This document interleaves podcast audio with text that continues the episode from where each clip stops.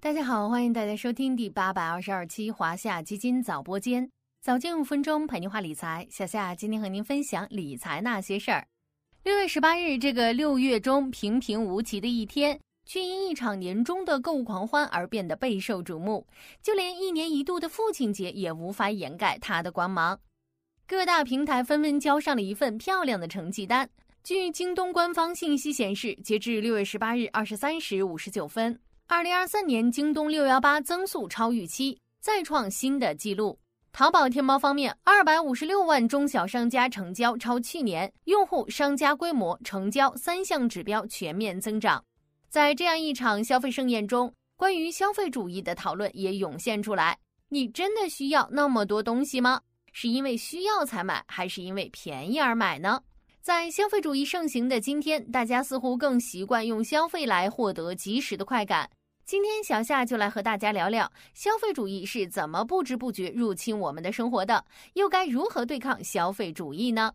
消费主义这个词，很多小伙伴可能是第一次听说。其实这个词并没有一个统一的定义，我们通常把它理解成一种鼓励消费，甚至是提前消费的思维，不着痕迹地改变我们的消费习惯，告诉我们要精致生活，享受当下，及时行乐。那消费主义是怎么不知不觉地侵入我们生活的呢？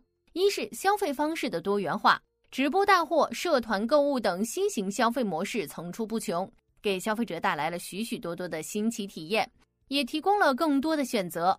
不少消费者往往会忽视掉自己的实际需求而冲动消费。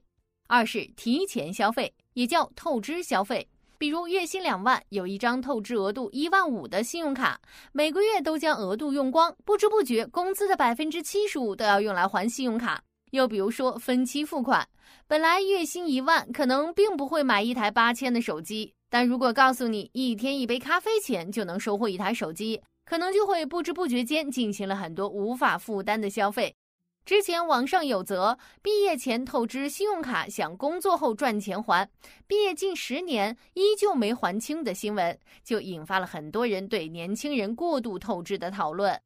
三是过节式的消费氛围，典型的就是六幺八、双十一降价、满减、买赠导致的商品价格比以往低很多，于是被裹挟到消费浪潮中，买了很多需要或者不需要的东西。其中很多东西最后甚至可能都不会拆封。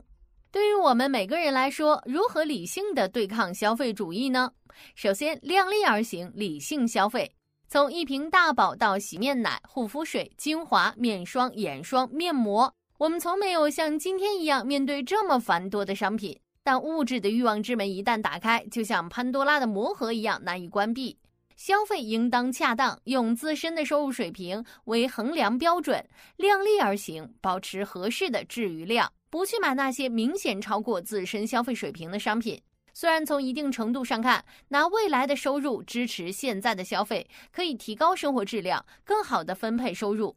但是如果对自己未来的收入判断不准，收入达不到预期，不足以支撑现在的消费，就会出现还款困难的问题，陷入不断还款还息的循环中。第二，做好科学的现金流规划。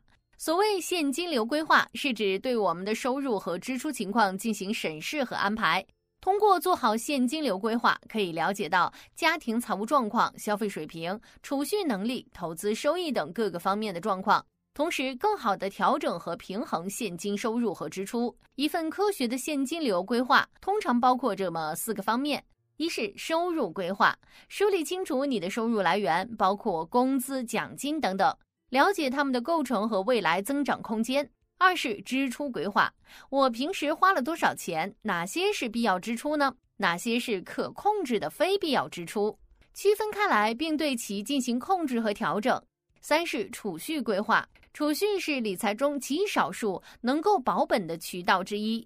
通过分析家庭现金收支情况，制定合理的储蓄计划。四是投资规划，分析自己的财务状况和风险承受能力，选择适合的投资方式。我们看一组各类型基金指数最近十年的涨跌幅，几乎全部实现了正收益。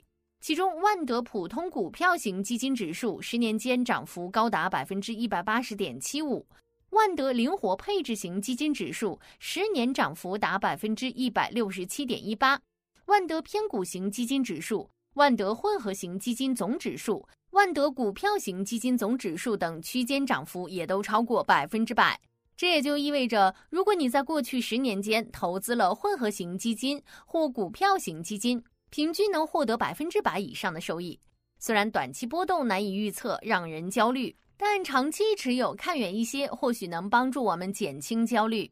回到当前市场，不妨保持耐心，用定投为未来积蓄能量。你的未来是由无数个现在积累而成。追求高品质生活是每个人的心愿，但任何事情都是过犹不及，量入为出，理性投资。希望我们都能对抗消费主义，不仅要现在过得开心愉快，也能为未来积累蓄能。好了，今天的华夏基金早播间到这里就要结束了，感谢您的收听，我们下期再见。